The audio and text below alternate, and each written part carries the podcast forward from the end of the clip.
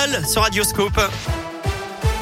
Et l'actu dans l'un et le Maconnais avec Colin Cotte. Salut Colin. Salut Eric, salut à tous. À la une aujourd'hui, la reprise épidémique se confirme en France et elle commence d'ailleurs à avoir des effets à l'hôpital. C'est ce que souligne Santé publique France dans son rapport hebdomadaire aujourd'hui.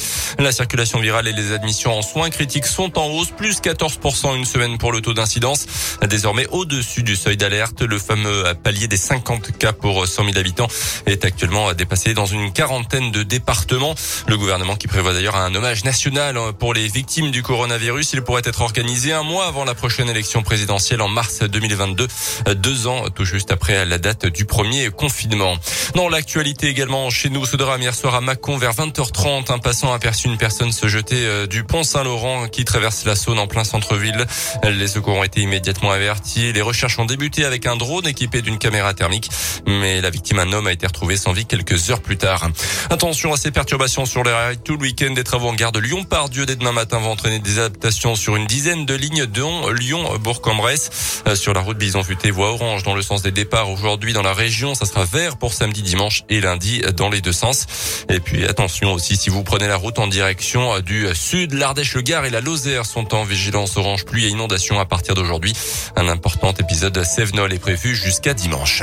Dans le reste de l'actu, le bras de fer entre le Sénat et le gouvernement au sujet du pass sanitaire, les sénateurs principalement de droite ont voté un texte hier qui ramène du 31 juillet au 28 février la prolongation des mesures de freinage de l'épidémie.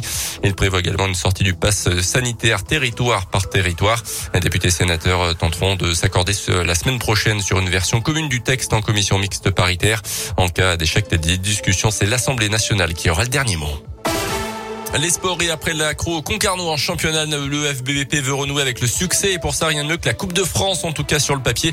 Opposé samedi à Saint-Chamond, une équipe de régionale 2, les Bressans ont a priori un adversaire dans leur corde pour passer ce sixième tour de la compétition. Quatre divisions d'écart au coup d'envoi qui n'ont pas empêché le coach Alain Pochat d'aller observer les Ligériens lors de leur dernier match de championnat.